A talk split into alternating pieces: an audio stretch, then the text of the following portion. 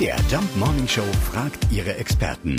Fakt oder Fake? Tja, wir haben es ja alle schon mal gesehen. Na, viele haben es vermutlich auch schon gemacht, aber bringt's denn überhaupt was? Mit dem Fingernagel in den Mückenstich drücken.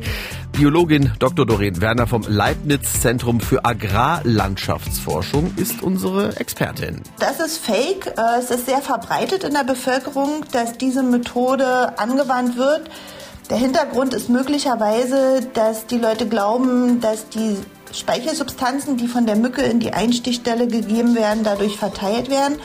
Aber durch das Eindrücken des Fingernagels ist es auch wieder gegeben, dass Dreckpartikel äh, in die Einstichstelle eingerieben werden können und es dann zu entzündlichen Prozessen kommt. Also äh, im wahrsten Sinne des Wortes Finger weg oder Fingernagel weg von Mückenstichen.